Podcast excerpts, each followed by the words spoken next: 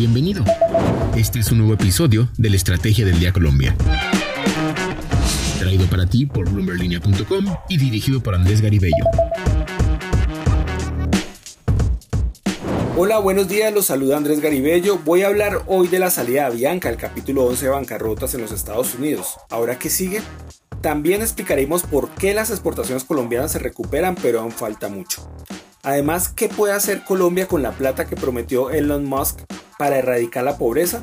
¿Y por qué es el atasco que viven las cadenas de suministro que tienen jaque al mundo? Bienvenidos a la Estrategia del Día, edición Colombia. Lo que debes saber. Cinco datos para comenzar el día. Primero, la TRM amanece en 3.784 pesos con 44 centavos por dólar. El segundo dato que debes saber, Bloomberg Línea conoció que se avecina una demandatón contra la alcaldía de Medellín de parte del bufete de abogados externo de Conconcreto, una de las constructoras de Hidroituango. Están sobre la mesa 12 demandas. Tercer punto, recuerdan que Elon Musk retó a las Naciones Unidas de que si le prueban que 6 mil millones de dólares pueden ayudar a acabar la pobreza en el mundo, los daría. Pues señor Musk, Valery Fuentes, periodista de Bloomberg Línea Colombia, averiguó y esto encontró. Se lograrían cubrir con esa plata cuatro años de ingresos solidarios llegando a 3 millones de hogares y se podría pagar el 3,23% del total de la deuda que acumula al 30 de septiembre del 2021 el Gobierno Nacional Central. Solo algunas ideas, señor Musk. Cuarto punto, la economía vive uno de los atascos más grandes de la historia por cuenta de los problemas que tienen las cadenas de suministro. Detrás de los atascos se encuentra una mezcla de redes de transporte sobrecargadas y escasez de mano de obra en puntos claves. Los índices de oferta de Bloomberg Economics muestran que la escasez está a punto de alcanzar el nivel más alto de los últimos 20 años en Estados Unidos. Los indicadores del Reino Unido y la zona euro se encuentran en un nivel igualmente elevado. Y el quinto punto, la Fed iniciaría el recorte de estímulo a la economía en noviembre, según una encuesta que hizo Bloomberg a 49 economistas. ¿De qué estamos hablando? Al fin sucedió. El juez de bancarrotas del Distrito Sur de Nueva York en Estados Unidos, Martin Glenn, confirmó ayer la aprobación al plan de salida del capítulo 11 de la aerolínea Avianca Holdings. ¿Esto qué quiere decir? Pues que se le dio vía libre a los acuerdos entre la aerolínea y los acreedores ante la difícil situación que ha dejado la pandemia. Pero ahora que sigue, tres elementos a tener en cuenta. 1. La compañía espera ejecutar el plan de salida del capítulo 11. 2. El juez debe aprobar cómo se ejecuta ese plan. 3. La acción en la Bolsa de Valores de Colombia se suspendió y ya no se va a negociar más. Sigue la solicitud de cancelación por parte de Avianca. Con todo, la aerolínea acaba de cambiar sus asientos para sus pasajeros y anunció un agresivo plan para lo que queda del año con nuevas rutas. La aerolínea espera tener una flota de más de 130 aviones y más de 200 rutas en América Latina para el 2025. Descifrando.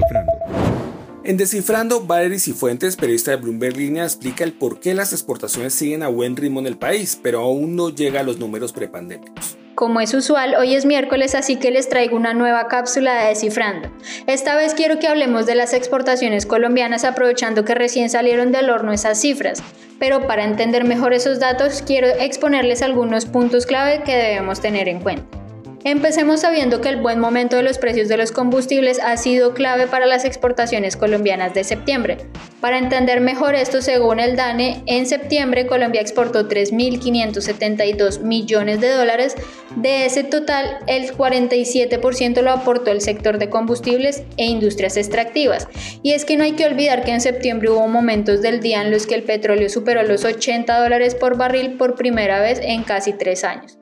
Lo segundo que debemos saber es que aunque el buen momento que vive el renglón de combustibles ha sido clave para las exportaciones actuales, también ha sido una fuerza en contra si uno quiere revisar las cifras acumuladas, es decir, entre enero y septiembre de 2021 frente al mismo lapso de 2019 en prepandemia. En dicho periodo las exportaciones caen levemente, caen 4,5%, pero dicha caída es explicada principalmente por el descenso del renglón de combustibles. Por último, aunque no menos importante, debemos tener en cuenta que no todo es tan lindo como parece. Aunque las exportaciones colombianas han empezado a recuperarse, las importaciones lo están haciendo a un mayor ritmo, por lo cual hay un desequilibrio en la balanza comercial del país, es decir, hay un déficit en estas cuentas que no le hace bien a Colombia. Por ello, la nación debe buscar alternativas para exportar más y diversificar su canasta para no depender tanto de las exportaciones extractivas y sus ciclos.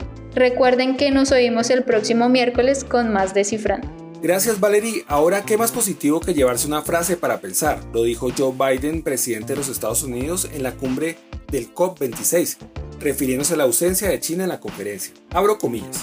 Han perdido la capacidad de influir en las personas de todo el mundo y en las personas aquí en la COP. La cosa más importante que ha llamado la atención del mundo es el cambio climático. Es simplemente un problema gigantesco y se mantuvieron al margen. Cierro comillas. ¿Qué opina?